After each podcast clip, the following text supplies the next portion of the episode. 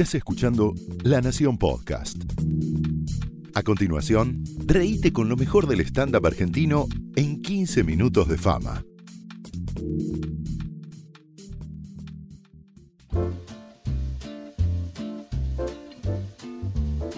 Soy Martín Pugliese y esto es 15 minutos de fama. Ser padres es un acto generoso. Millones de veces escuché esa frase, pero no sé lo que quiere decir realmente. O sea, lo estoy pensando todavía. No sé si yo me puedo cargar ese título de generoso como padre. Es decir, yo pienso que nuestros padres, soy de la generación X, nuestros padres podrían aplicar con esa frase. Es decir, yo creo y tengo la teoría de que nuestros viejos vivían para nosotros, a ver si se entiende, que se realizaban a través nuestro, es decir, que si a nosotros nos iba bien, a ellos les iba bien por añadidura. Es decir, que si a nosotros nos estaban pasando cosas buenas, ellos eran felices.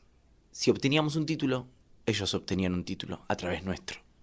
Parece generoso, pero a la vez es un poco fácil, porque era una era en donde si tu familia estaba bien, vos eras feliz y no necesitabas nada más.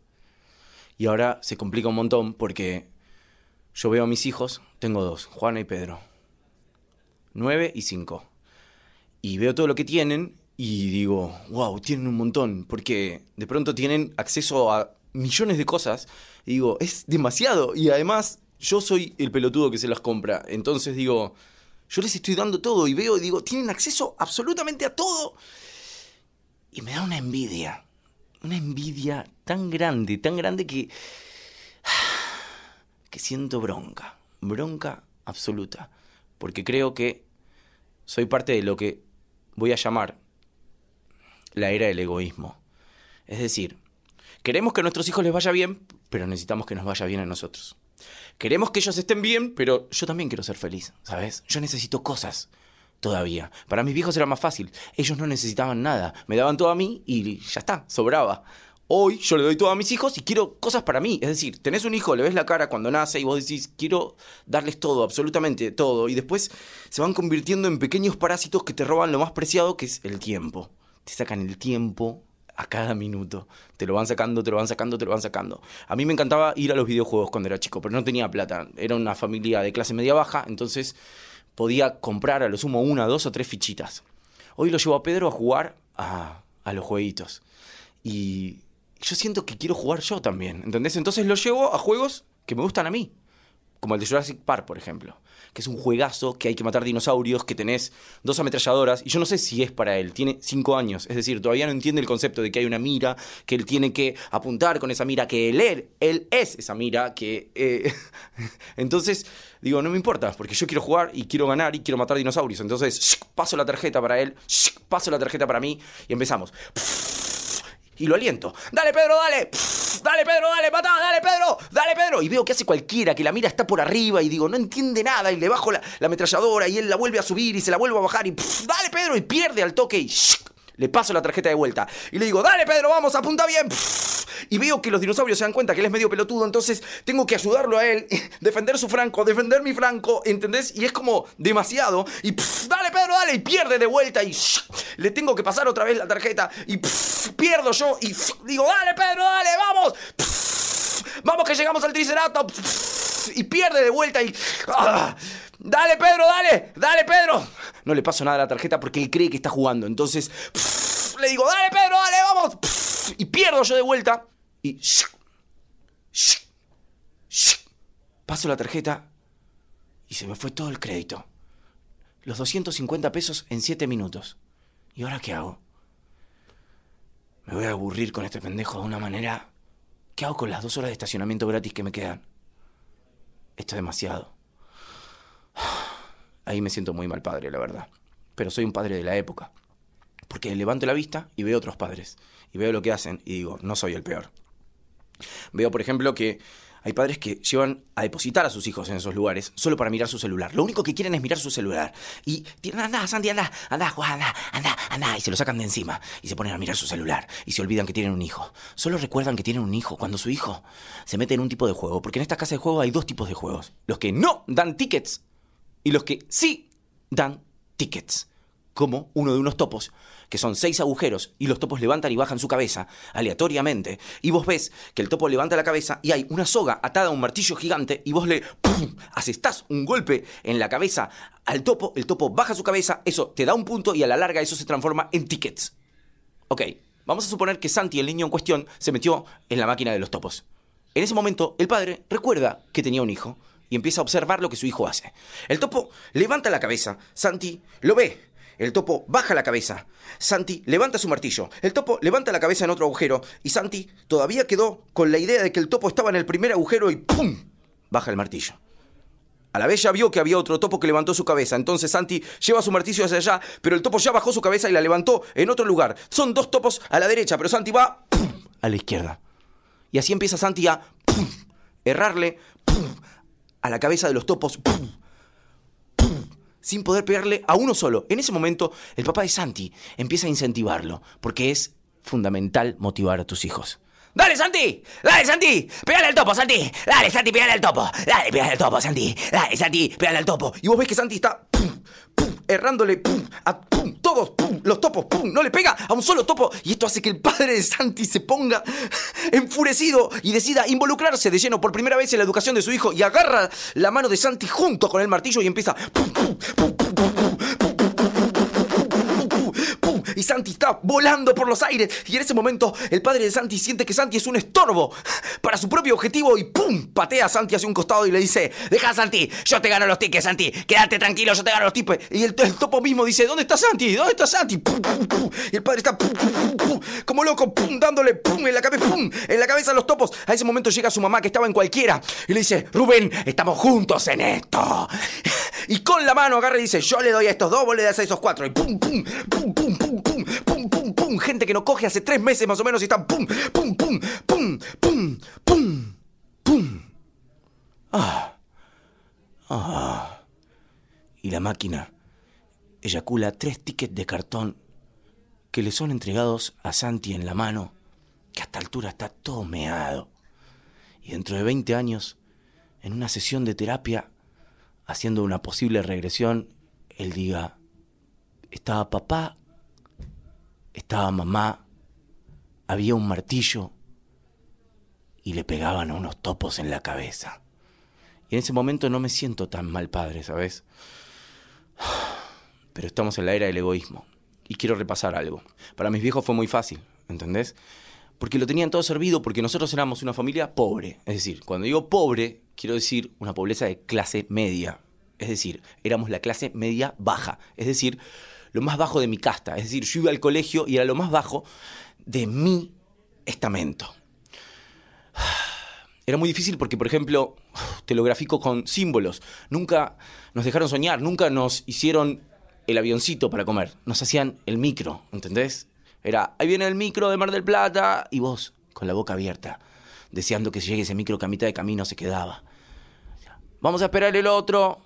Esto potenció mucho la imaginación de mis viejos. Mis viejos, por ejemplo, una vez vino con un palo y me quiso explicar a qué jugaba él. Me decía, Martín, yo de chiquito jugaba con un palo. Y el palo puede ser todo. Puede ser una escopeta, puede ser unas pesas, pueden ser unos remos. Sí, pero también puede ser un palo, ¿no, papá? Anda a jugar que mañana le toca a tu hermano. Nunca voy a olvidar esas palabras. La ropa, por ejemplo. La ropa era como una feria americana familiar. La ropa la, pasaba de tu hermano a tu hermana, de tu hermana a vos, de vos a tu otro hermano. Después empezaban a participar tus primos de estas ferias americanas. Y esto te confundía un montón. Porque te hacía ver la ropa de tu primo y decías, primo, pará, no te tires al piso, que esa ropa está casi nueva. El año que viene es para mí. Mi abuela vivía confundida con esto. Decía, Raúl y Pablo, Sil, vos, mierda, vení para acá. En los carnavales era terrible. El otro nene te miraba arriba abajo y te decía, vos no estás disfrazado. Sí. Soy mi primo. Pero claro, cada uno tenía un lema porque tenía un disfraz. Estaba Batman, decía, soy Batman, el hombre murciélago. Superman decía, soy Superman y atravesaré los cielos. Soy mi primo y tomo café con leche caliente en verano. Ese era mi poder. Café con leche caliente en verano. Nunca no chocolatado. Nunca. Y mi abuela me decía, tomá el café con leche. Hasta que no terminás de tomar el café con leche, no salís a jugar. Yo decía, tengo que tomarlo. Tengo que tomarlo. Para. Me están cagando. Si encima me van a hacer jugar con un palo.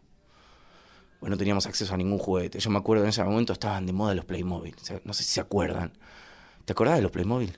Esos chiquititos articulados que, bueno, tampoco eran tan articulados, tenían un par de movimientos nomás. Después apareció el movimiento de las manitos.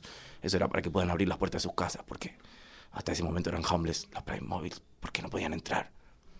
Pero me acuerdo que estaba el universo, era de los Playmobil, estaba la nave espacial Playmobil, el barco pirata Playmobil, el, eh, los médicos Playmobil, el bombero Playmobil, todo el universo era de los Playmobil. Entonces me acuerdo que le pongo a Papá Noel, le pongo Papá Noel, Playmobil.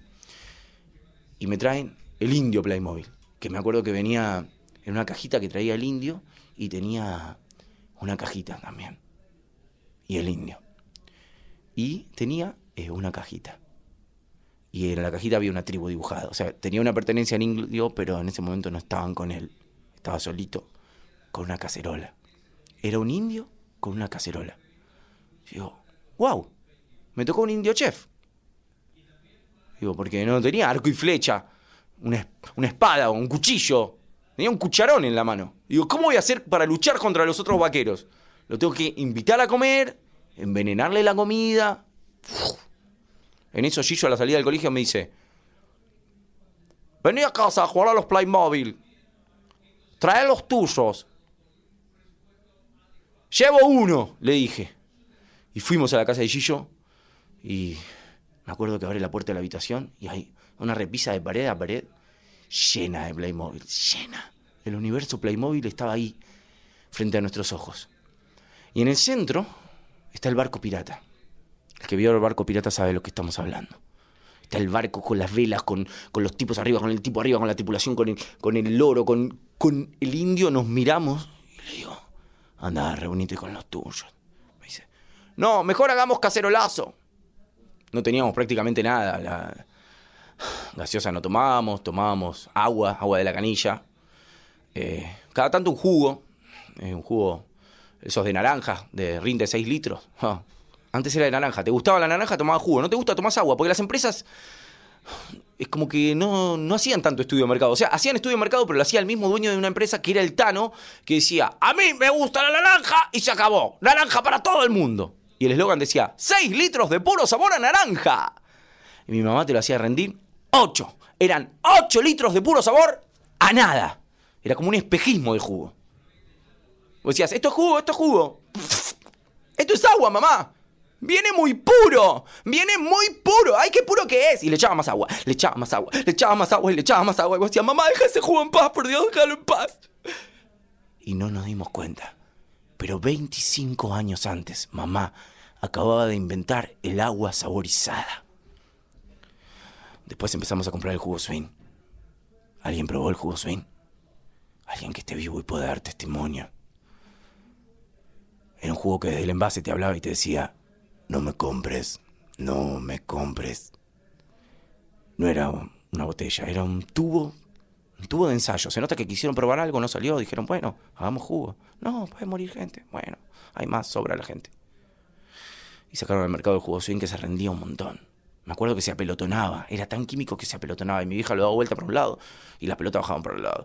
Lo daba vuelta para el otro y las pelotas bajaban para el otro. Nos miraban y nos decían, miren chicos, la pulpa del durazno.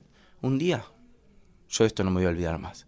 Llega mi papá de trabajar y entra a casa con una caja de cepita en la mano. Es como que hoy tu viejo entre con pampita de la mano. Estábamos los cuatro ahí, nos miramos y dijimos, no, no, es, no es cepita, o no es papá, no sé, pero eran los dos juntos por primera vez. Entra mi viejo, le da el jugo a mi mamá y le dice, toma Irma, repartí.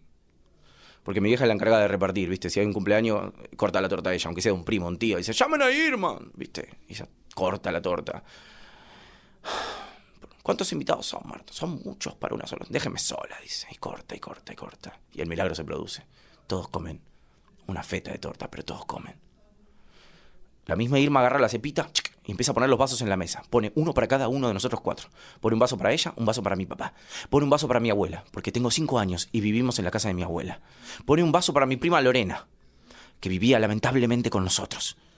Y en ese momento hay una fila interesantísima de vasos. Irma empieza a servir. ¿Y cómo es que sirve? Ella agarra, te llena el vaso y te da y te dice, toma, anda con tu jugo, sé feliz. Podría haberlo hecho. Pero elige un camino misterioso. Empieza a